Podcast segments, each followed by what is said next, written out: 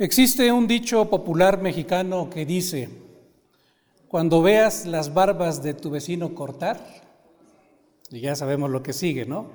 Pon las tuyas a remojar. ¿Qué quiere decir eso? ¿Qué significa? Bueno, lo que queremos decir es que si vemos que algo sucede a los que están a nuestro alrededor, nosotros deberíamos prepararnos, porque puede que a nosotros nos suceda exactamente lo mismo.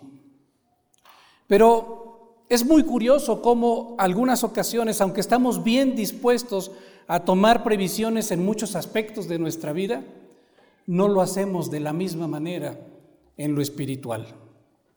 Voy a tratar de explicarlo. Cuando nosotros nos enteramos de que a un hermano o a una hermana le sucedió algo malo, por ejemplo, que perdió su trabajo, o que le, diagnosticaron una enfermedad terrible, o que vino cualquier clase de calamidad sobre él o sobre ella, nosotros pensamos, bueno, seguramente esto vino de parte de Dios porque el hermano o la hermana cometió algún pecado grave. Eso, hermanos, la verdad es que aunque no lo pensemos mucho, sucede así, casi automáticamente en nuestra mente. Y bueno, esto es debido a nuestra naturaleza pecaminosa. Esta naturaleza nos lleva a vernos a nosotros mismos como justos delante de Dios, pero ver a los demás como pecadores. Vivimos así en una mentira de Satanás que nos lleva a olvidar nuestro propio pecado, a cegarnos ante nuestro propio pecado y, por lo tanto, nos lleva a olvidarnos de nuestra gran necesidad de arrepentirnos y de humillarnos ante el Señor.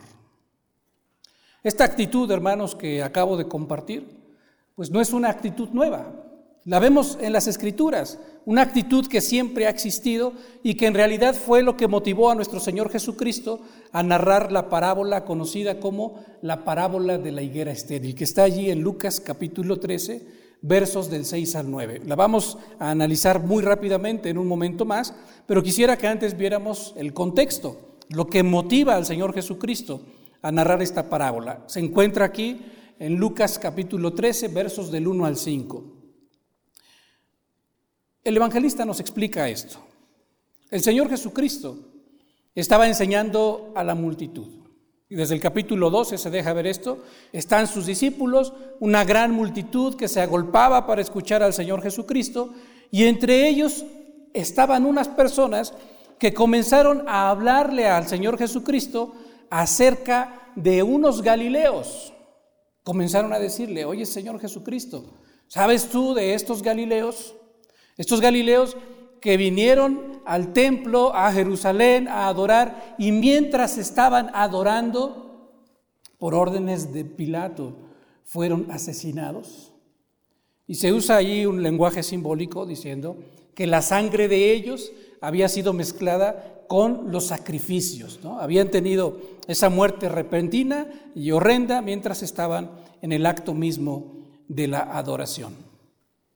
Ahora, nosotros no sabemos lo que movió a Pilato a dar esa orden, pero ciertamente este, este hecho de morir asesinado en pleno acto de adoración, pues era interpretado por estos que le estaban platicando al Señor Jesucristo como parte del juicio de Dios, que había caído pues sobre aquel grupo de adoradores. Noten ustedes que estos hombres no están hablando del pecado de Pilato, no están hablando tampoco acerca de la crueldad de este hombre, sino lo que hay en el corazón de ellos y lo que ellos quieren destacar es el pecado que habían cometido o que hubieran cometido aquellos hombres para haber muerto así de una manera tan cruel. Los que estaban presentando este caso ante el Señor Jesucristo se estaban considerando a sí mismos como justos. Se estaban considerando a sí mismos como no merecedores del juicio divino. Y al mismo tiempo estaban considerando a aquellos galileos como merecedores de ese castigo o de ese juicio de parte de Dios. ¿Qué es lo que el Señor Jesucristo está viendo en ellos? Si queremos resumirlo en una sola palabra, hermanos. Lo que el Señor Jesucristo está viendo en ellos es arrogancia. Lo que el Señor Jesucristo está viendo en ellos es como ese sentido de autosuficiencia espiritual o de superioridad espiritual. Y eso no les permitía a ellos ver su propio pecado, pero sí ver el pecado en los demás. Ahora, ¿cómo sabemos esto? Si el texto no lo dice así de manera explícita. Bueno, podemos entenderlo a raíz de la respuesta que les da el Señor Jesucristo a estos hombres cuando ellos le están platicando acerca pues de ese suceso. Dicen los versículos 2 y 3 de Lucas capítulo 13. Respondiendo Jesús les dijo, ¿pensáis que estos Galileos, porque padecieron tales cosas, eran más pecadores que todos los Galileos? Y después el Señor Jesucristo añadió, os digo, no. Antes, si no os arrepentís, todos pereceréis igualmente. Esa es la, primera parte de la respuesta del Señor Jesucristo.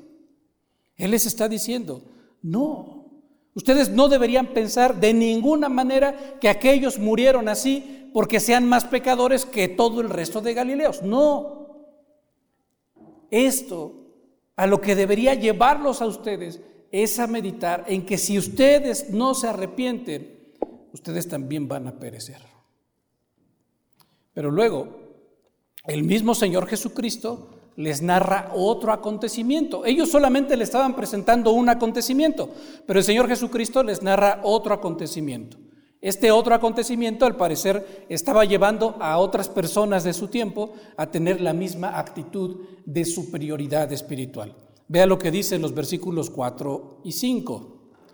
Dice el Señor Jesús, o aquellos 18 sobre los cuales cayó la torre en Siloé y los mató.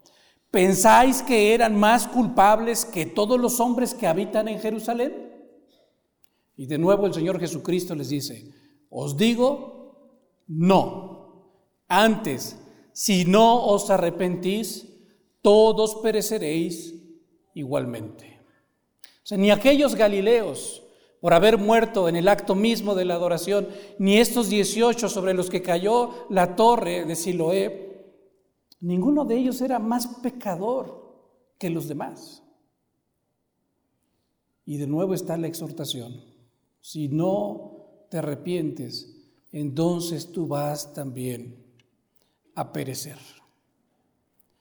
Con ese doble llamado, hermanos, que el Señor Jesucristo está haciendo, con esa doble exhortación, queda muy claro, queda muy claro lo que debería producirse en nuestro corazón cuando nosotros entonces llegamos a enterarnos que alguna calamidad le está sucediendo a algún hermano o alguna hermana en Cristo, o inclusive a los que no son cristianos.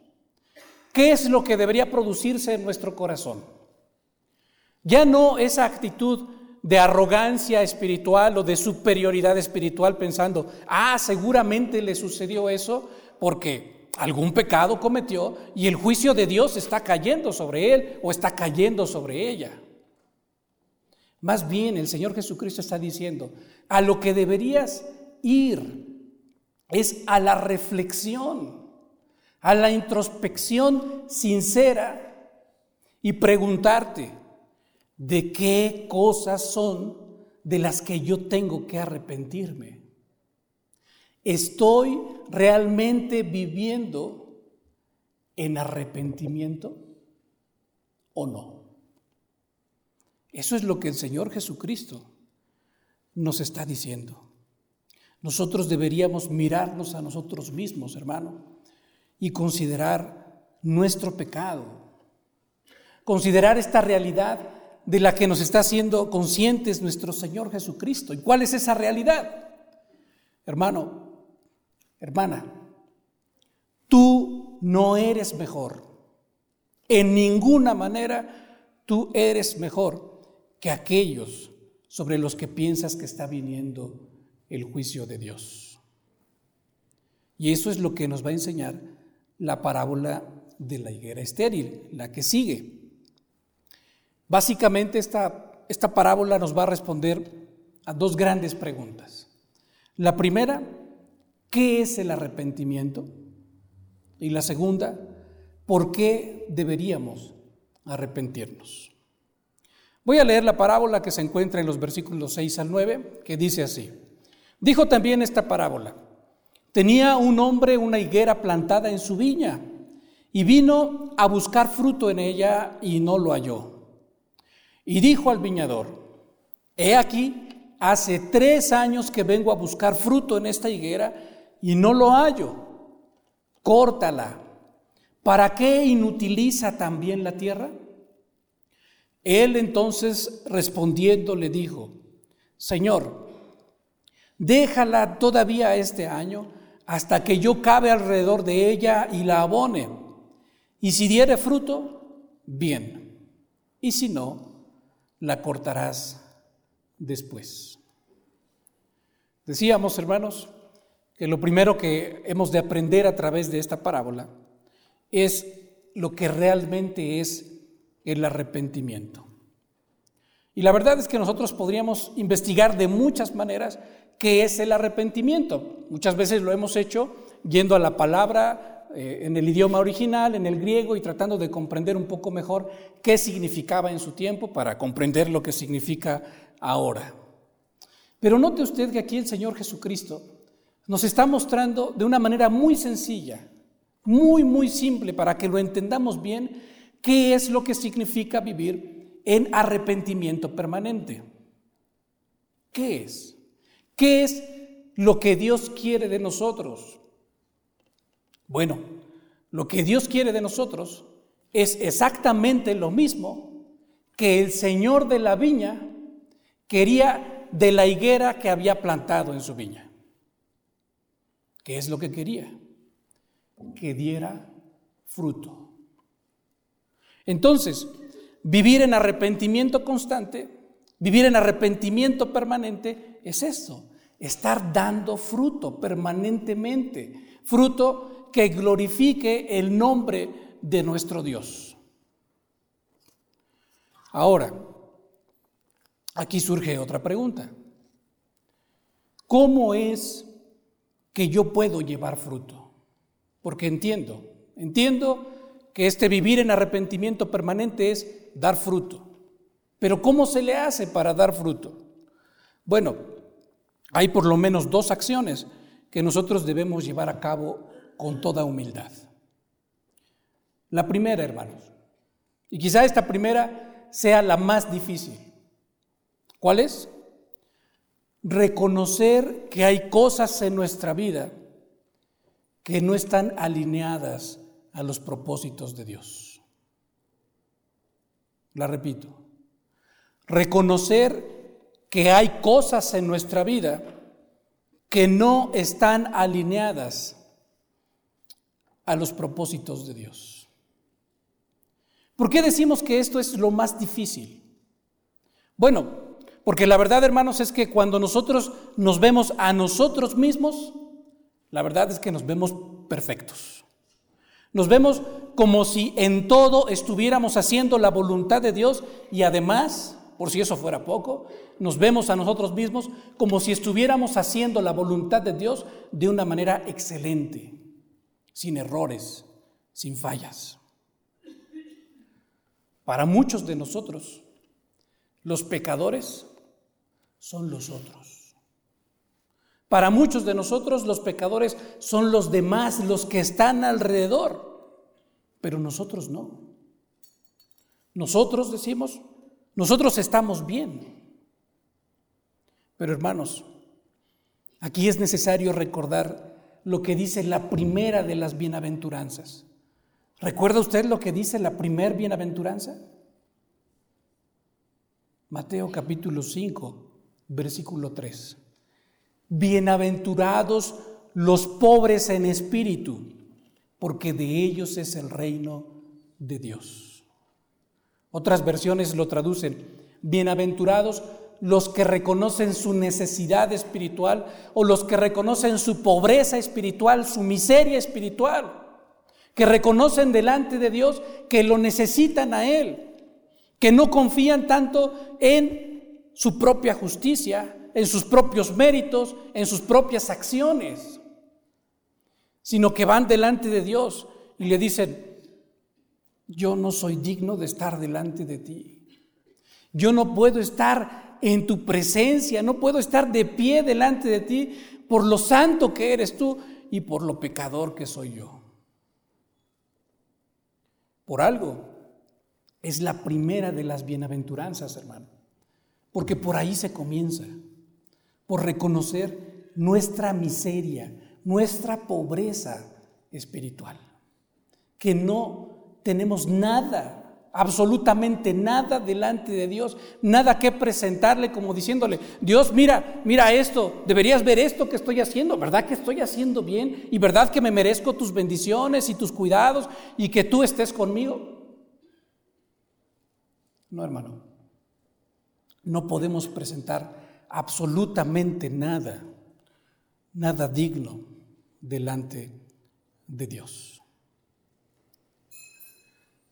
La segunda cosa, la segunda cosa que deberíamos de hacer, si la primera es reconocer, reconocer que hay cosas en nuestra vida que no están alineadas, que no van conforme a la voluntad de Dios, lo segundo entonces debería venir como consecuencia de lo primero, y es buscar a Dios. Buscar a Dios cómo? Pues buscarlo a través de la oración y buscarlo a través de su palabra. Pero buscarlo para qué, hermano? Buscarlo para ser confrontados por Él. Buscarlo para que Él nos diga a través de su palabra y a través de su Espíritu Santo, ¿sabes qué? Esto es lo que hay en ti y esto es lo que no me gusta.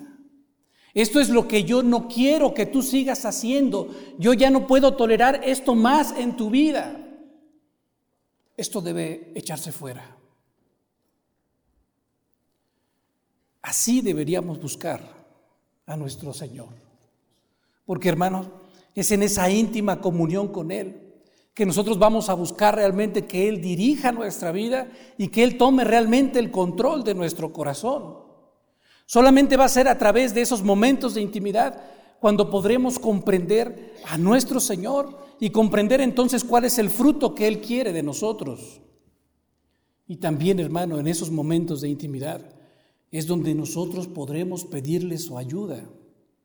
¿Su ayuda para qué? Pues su ayuda para dar ese fruto. Debemos recordar aquí también lo que enseña el Señor Jesucristo.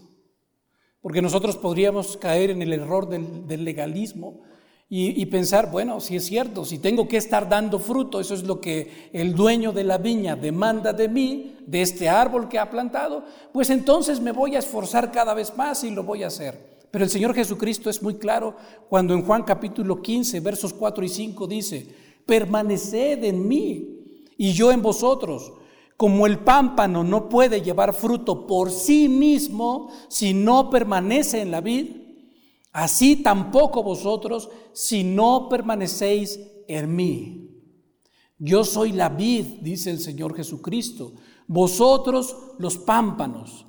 El que permanece en mí y yo en él, éste lleva mucho fruto, porque separados de mí, nada podéis hacer.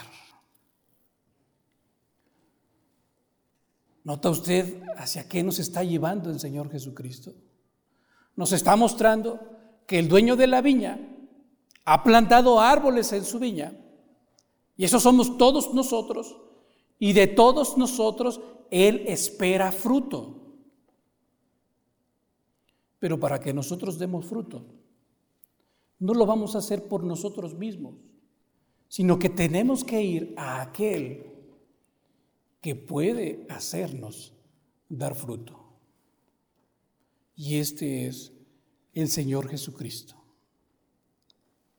Ahora, vamos a seguir adelante porque decíamos que, esta parábola no solamente nos enseña qué es el arrepentimiento, ya lo dijimos, el arrepentimiento es dar fruto y ya vimos cómo dar ese fruto.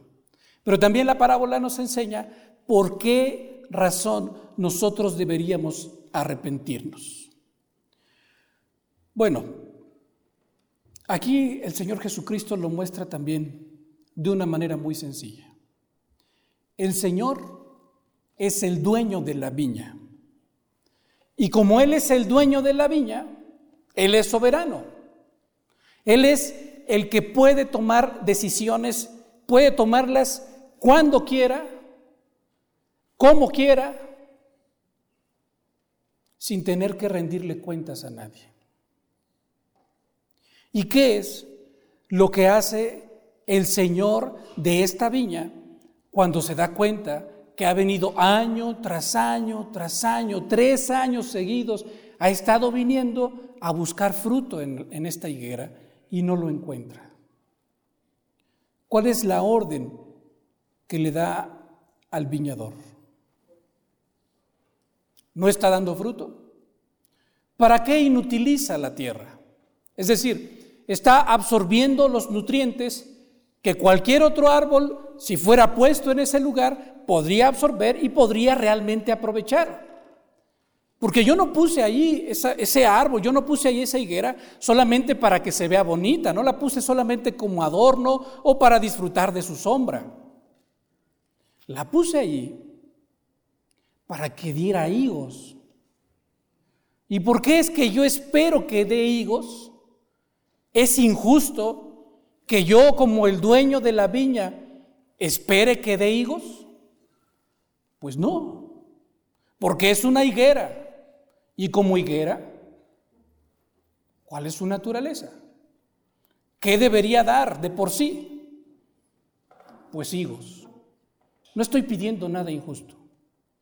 Pero si yo planté esa higuera allí para que dé higos y no me está dando higos, entonces ¿sabes qué? Córtala. Que no siga inutilizando la tierra y plantemos ahí, podríamos plantar allí otro árbol que entonces dé el fruto que yo espero que dé. Pero hermano, en la parábola hay algo precioso. Hay algo precioso que nos va a mostrar la gran bondad y la gran misericordia y el gran amor que el Señor nos tiene porque ¿sabe cuál fue la respuesta del viñador? Es preciosa la respuesta del viñador. La respuesta es, vamos a darle una oportunidad. La respuesta es, dame una oportunidad. Yo me comprometo, le dice así el viñador al Señor, al dueño de la viña, yo me comprometo yo voy a cavar alrededor de ella, voy a removerle la tierra, voy a ponerle abono, voy a hacer todo lo posible para que dé el fruto que tú quieres que dé. Y si da fruto, si da fruto, bien. Pero si no da fruto, aún con todo eso que yo haga para que dé fruto, pues entonces ya la podemos cortar. Lo que nos muestra esta parábola, hermano. Y la intercesión del viñador por un árbol que no servía, que no estaba dando fruto, que podía quitarse y tirarse a la basura o quemarse en el fuego, este viñador está intercediendo por ese árbol y está dispuesto a hacer todo lo posible para que dé el fruto que se espera de él. ¿Qué nos enseña eso? Hermano, lo que eso debería enseñarnos a ti y a mí, hermano, es que en ninguna manera somos mejores que los que están a nuestro alrededor. Y si tú, hermano, estás aquí en este mundo todavía, si yo estoy aquí en este mundo todavía, ¿sabe por qué es? por la pura misericordia de Dios. No hay otra razón. Por la paciencia que Dios nos está teniendo y porque Él sigue esperando que tú y yo demos los frutos que Él quiere que demos. Pero ¿cómo va a suceder eso, hermano? Pues tú tienes que acercarte a Jesucristo.